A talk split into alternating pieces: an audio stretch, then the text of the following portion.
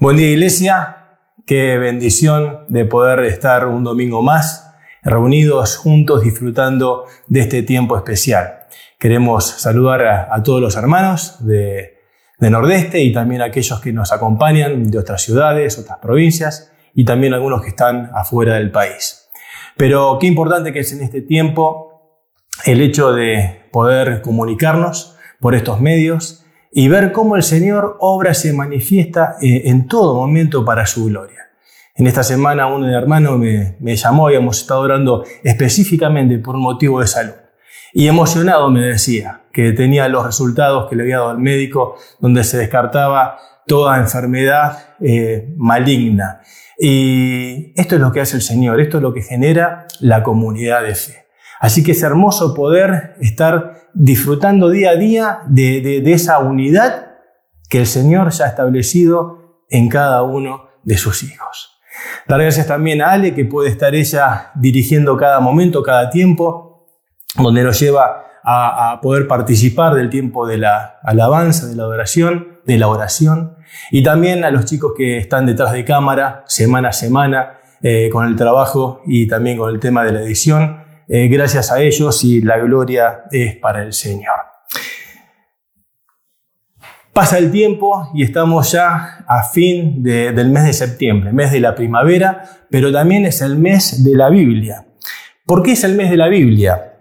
Las iglesias evangélicas y protestantes recuerdan el 26 de septiembre del año 1569 que en Suiza se terminaron de imprimir 260 ejemplares de la Biblia del oso. Tiene ese nombre por la portada, justamente algunos la conocen, están a la venta, del oso ahí en la tapa.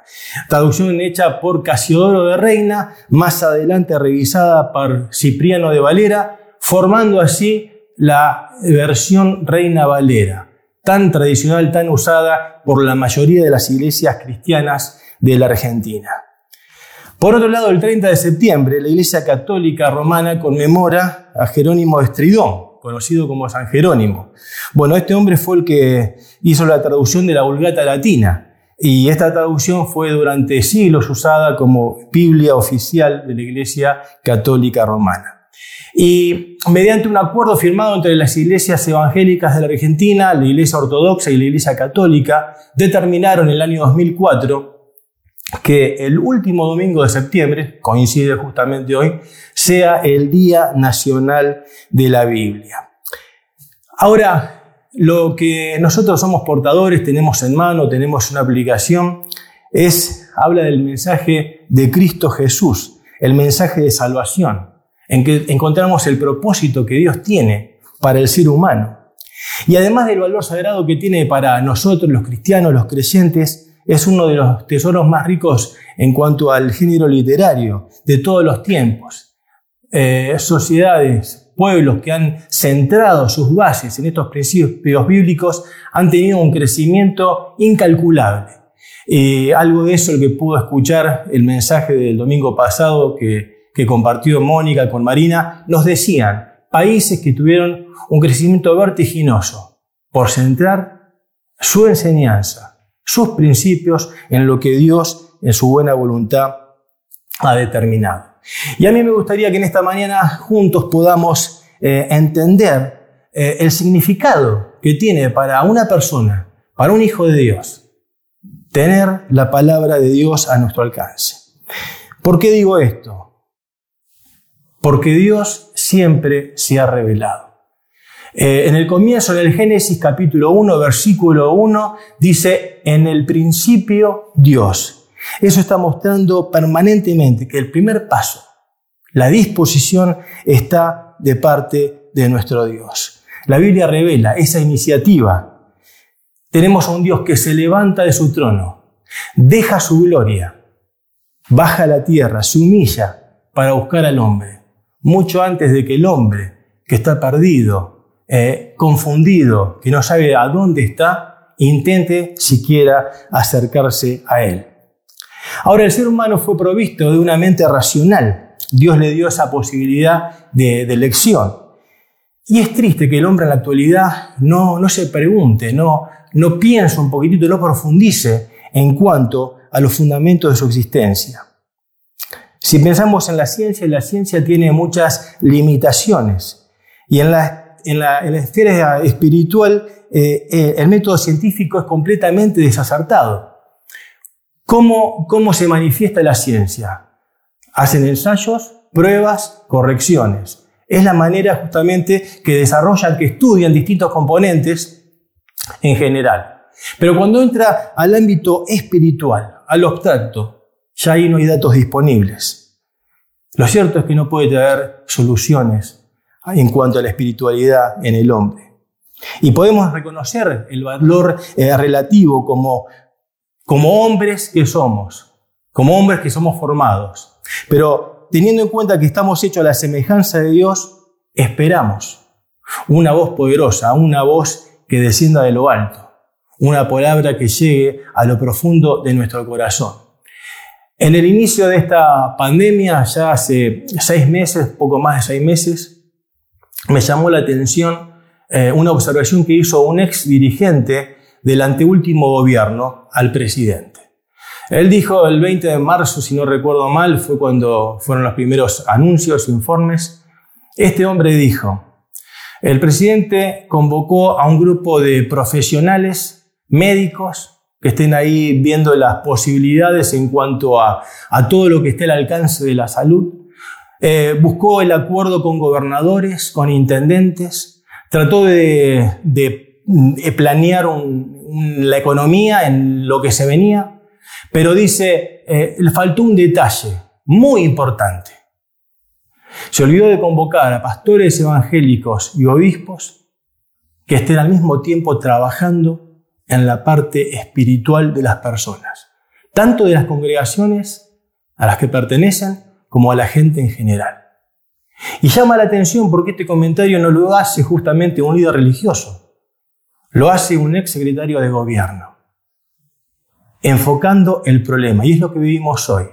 Desesperación, angustia, malestar, depresión.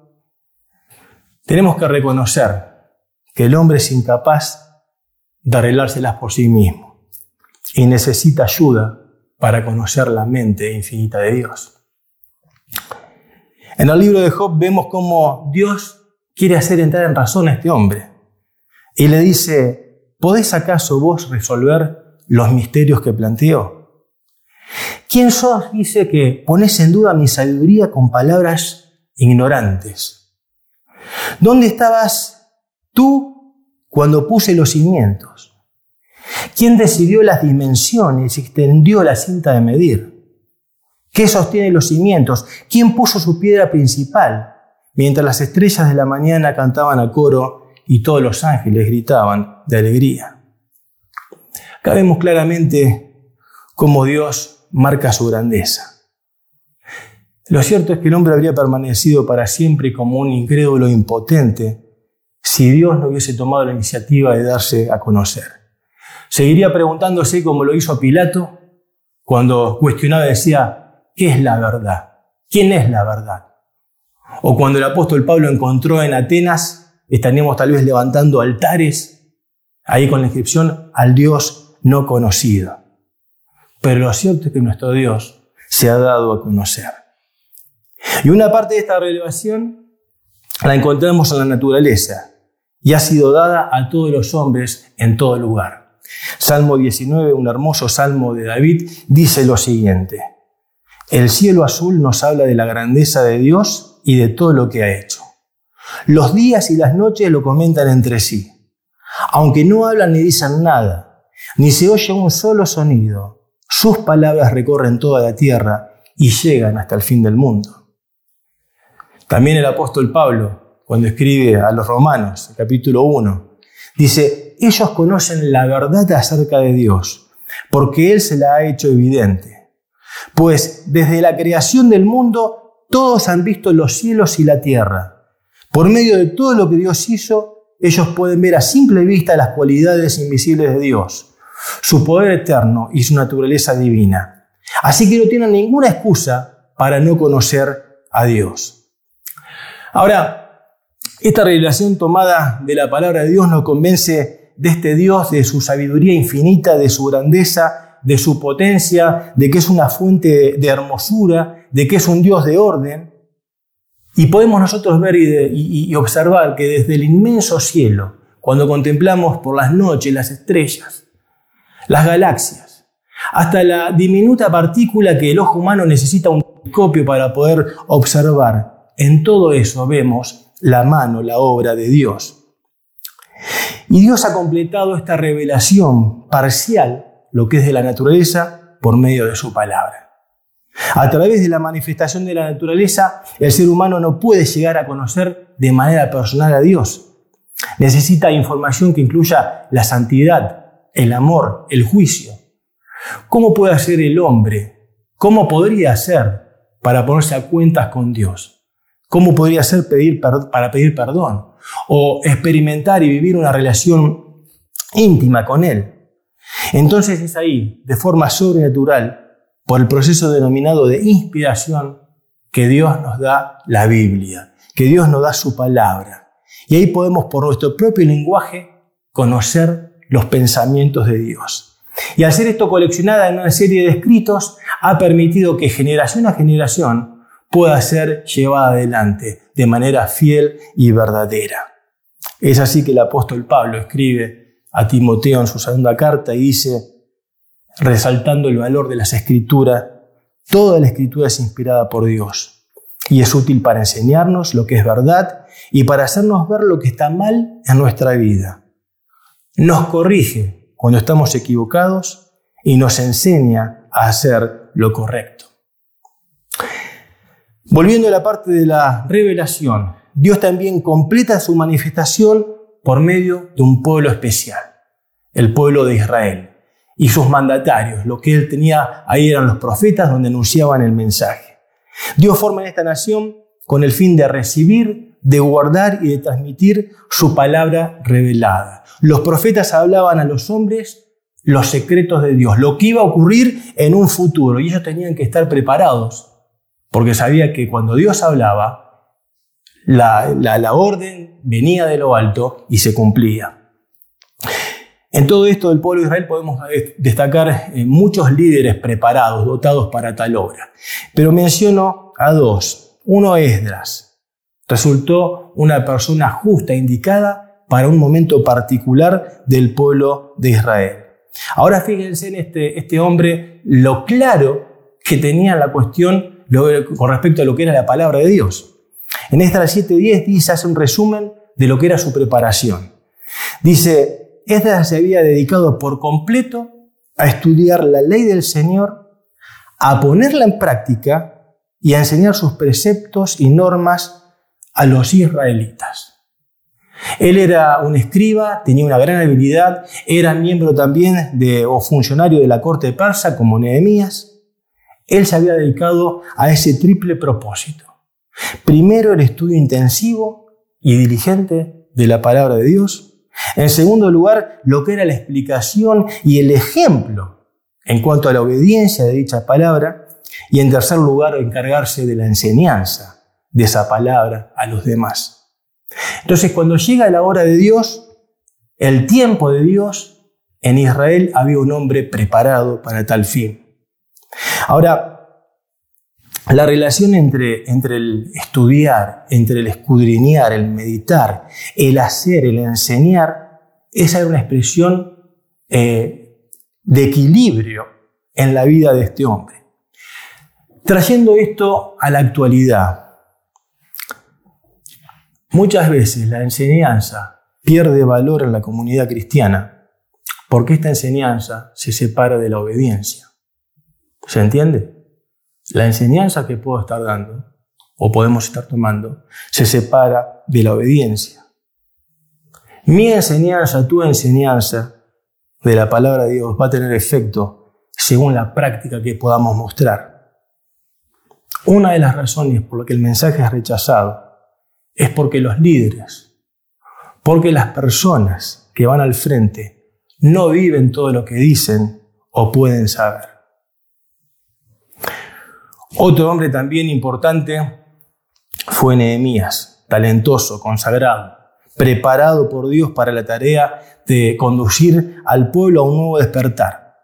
Él también había afirmado constantemente esa dependencia a Dios, esa obediencia permanente.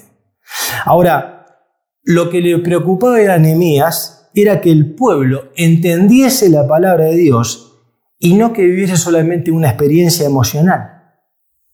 El apóstol Pablo también era un líder de este tipo. Él alcanzó a decir, no actuamos con engaño, ni torcemos la palabra de Dios. Ahora, cuidado, cuidado, porque nosotros podemos caer en ese error. Podemos hacer una propia interpretación de acuerdo a la situación que estamos viviendo y de repente buscar el consenso de las escrituras, cosa que está fuera de lugar. O de repente tomar un versículo y sacarlo del contexto y hacer una enseñanza equivocada, errónea.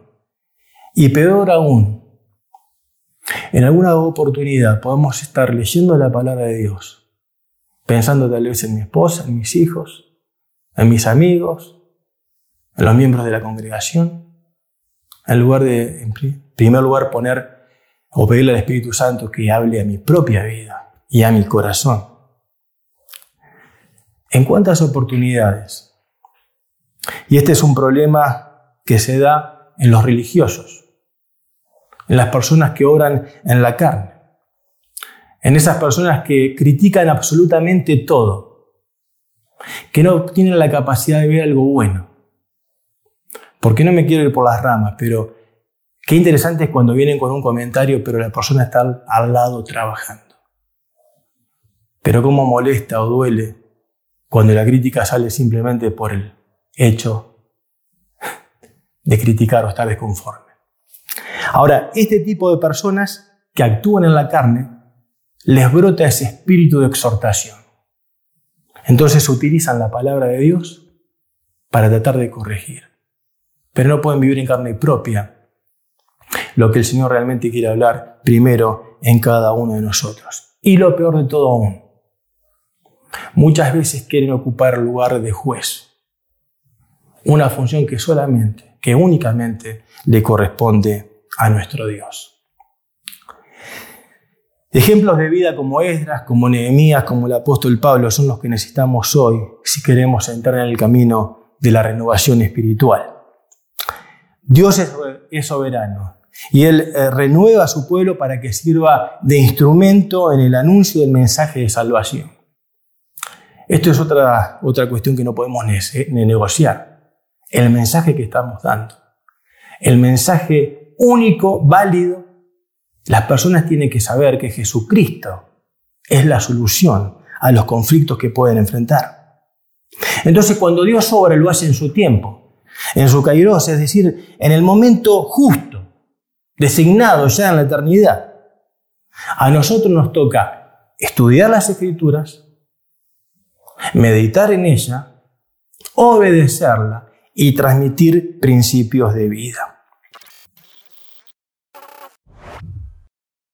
por último, la revelación de Dios llega a su plenitud en Cristo. En el Señor Jesucristo la palabra de Dios toma cuerpo, se encarna. En el Evangelio de Juan capítulo 1, versículo 14 dice, y aquel verbo fue hecho carne y habitó entre nosotros. Y vimos su gloria, gloria como del unigénito del Padre, lleno de gracia y de verdad. Y más adelante el versículo 18 dice, a Dios nadie le vio jamás. El unigénito Hijo que está en el seno del Padre, él le ha dado a conocer. ¿Sabes? Cristo es la voz de Dios hablando con y a los hombres en una forma directa. Y cuando escuchamos al Hijo podemos saber cómo es Dios realmente. Dios no pudo haberse acercado más, ni pudo haber revelado más claramente las maravillas de su persona, si no fue por medio de Jesucristo.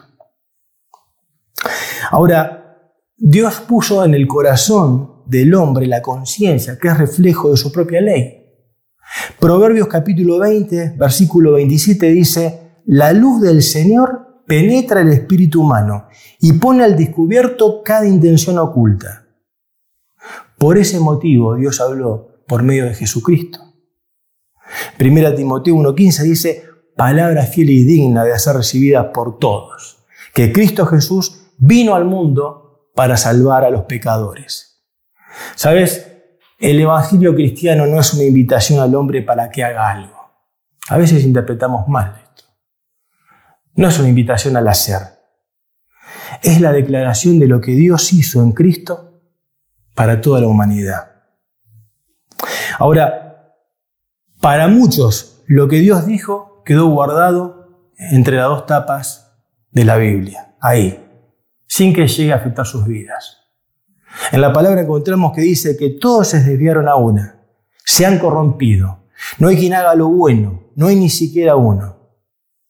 Esta es la realidad humana. Te guste o no te guste. Esta es la realidad del hombre. Ahora, por otro lado, Jesús prometió, pedid y se os dará. Buscad y hallaréis. Llamad y se os abrirá. Es interesante que muchos estudiosos se acercan a la Biblia ya con un juicio formado. Los que conocieron a mi suero, Juan Carlos Ponce de León, era una persona que estudiaba la Biblia para contradecirla. Él decía que era todo un verso, que era todo mentira. Pero cuando el Espíritu Santo habló a su corazón, tuvo convencimiento de pecado, de justicia y de juicio. Y Juan Carlos hizo un giro de 180 grados. Cambió de un día para el otro de una manera terrible, determinante.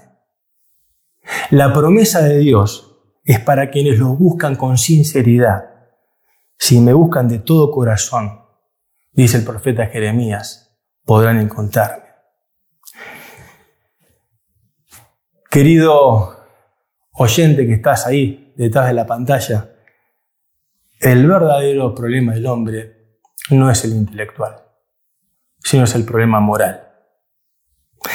Cuando buscamos a Dios tenemos que estar preparados no solamente a revisar nuestras ideas, nuestro pensamiento, sino también para hacer un cambio en nuestra forma de vida. Y esto es así porque el mensaje cristiano involucra un desafío de integridad. Y si el mensaje es verdadero, este desafío tiene que ser aceptado tiene que llevarse adelante. Estamos terminando. Como conclusión, un versículo más. Isaías 52, capítulo 52, versículo 7. Dice, qué hermosos son sobre los montes los pies del mensajero, que trae buenas noticias, buenas noticias de paz y de salvación las noticias de que el Dios de Israel reina. Cuando uno lee esta, esta palabra, no puede dejar de pensar en tantos pastores, misioneros que hemos tenido de cerca, algunos ya en la presencia del Señor, agradecidos por los, aquellos que llevan al frente distintos ministerios en la evangelización, y agradecemos a Dios por lo que ha puesto en estas vidas eh, entregadas en su totalidad, con un objetivo en común, dar a conocer el Evangelio de Salvación. Pero querido, todos los que nos llamamos cristianos tenemos que reflejar lo que Jesús hizo en cada uno de nosotros. Si Jesús es nuestro Señor, si Él es nuestro Maestro, nosotros somos sus discípulos. Tenemos que imitar cada paso, cada enseñanza que Él nos dejó. El Evangelio de las Buenas Nuevas trae, trae salvación. Al que está oprimido, al que está en angustia, al que está desahuciado, al que ya no cree que su vida pueda cambiar en algo, hay una nueva esperanza. Ahora, esta es una decisión que vos, vos podés tomar y tenés que tomar. Dios te preparó con esa capacidad, como dijimos anteriormente. Y lo bueno es que Dios quiere transformar tu vida. Y Él se da a conocer. Y su amor es tan grande que envió a Jesucristo. Y el precio que, el precio que pagó el Señor Jesús fue muy alto. Fue su sangre preciosa que derramó en la cruz. Él murió, Él resucitó. Y por esto tenemos una nueva esperanza de vida de vida eterna. Ahora, a algunos no, no, no les gusta escuchar la palabra infierno. Lo cierto es que el hombre va a vivir en la eternidad. y puede estar gozando la presencia del Señor, exaltando su nombre, o también puede pasar la eternidad en condenación. Hace exactamente tres semanas atrás, en este horario, estábamos en el cementerio eh, enterrando los restos de mi querido tío Rudy, el pastor de la Iglesia Evangélica Bautista de Rincón. Y fue un momento muy emotivo el que vivimos. Muchos hermanos de la congregación de, Rincón pudieron participar y también otros de, la Iglesia Nordeste. Y acompañar en ese momento de dolor especialmente a la familia. Ese momento fue muy duro porque la muerte es la condenación por el pecado. Y está la separación física. Entonces, por un lado estaban las lágrimas en los rostros por esa ausencia. Pero al mismo tiempo, de una manera increíble, sobrenatural, estaba esa paz y ese gozo de saber que eh, el querido tío Rudy ya no estaba más ahí, sino que él disfrutaba ya de la presencia de su Señor. Y que todos los que creemos en Cristo Jesús como nuestro Señor y Salvador, un día estaremos en la eternidad exaltando al Cordero, al que entregó su vida por toda la humanidad. Este es el mensaje que tenés que recibir. Este es el mensaje que tenés que escuchar. Y como cristiano, este es el mensaje que tenemos que proclamar y dar a conocer. Querido, querida, si todavía tenés un vacío en tu vida, si tal vez no le encontrás sentido, tal vez pensaste alguna vez que no tiene valor, es momento que tomes una decisión. Jesucristo basta. Una de las canciones que cantábamos hoy. En Él podemos encontrar, por la obra que Él hizo en la cruz, la solución a todos nuestros problemas.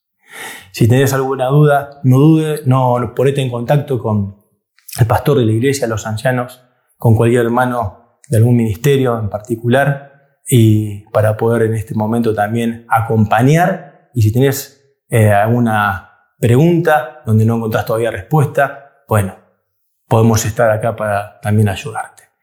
Dios bendiga su palabra, Dios bendiga tu vida.